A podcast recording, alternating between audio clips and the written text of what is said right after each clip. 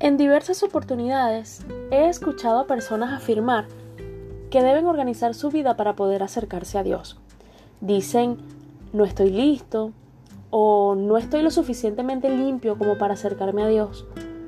Hay muchas cosas mal en mi vida. Dios no puede estar cerca de mí en esta temporada. O primero tengo que organizar algunos asuntos. Pareciera que para tener acceso a Dios necesitáramos de antemano organizar nuestra hoja de vida para que en la entrevista nuestra apariencia de entrada nos ayude a calificar ante ese Dios que busca perfiles intachables.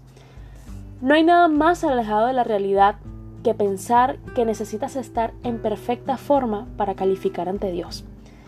Te sorprendería saber que Dios no espera que estés bien para estar cerca de ti. ¿Sabías que Dios se pasea por donde hay oscuridad y desorden? ¿O eres de los que piensa que Dios solo habita donde todo está en perfecto orden?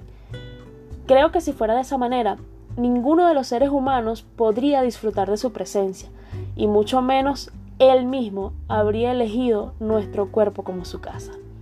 Fíjate lo que dice el libro de Génesis en el capítulo 1, versículo 2.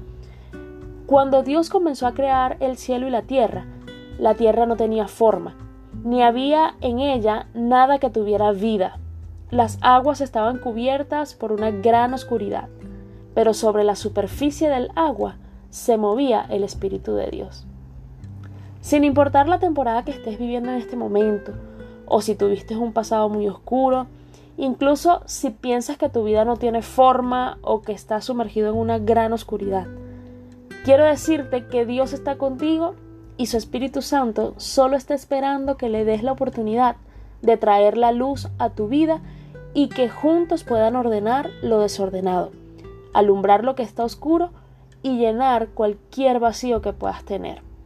Te invito a que puedas hacer esta oración conmigo. Señor Jesús, te entrego mi vida para que establezcas tu luz y tu orden en mí. Quiero conocerte y caminar confiando en que eres mi Padre. Ayúdame a ir por el camino que estableciste para mí. Amén.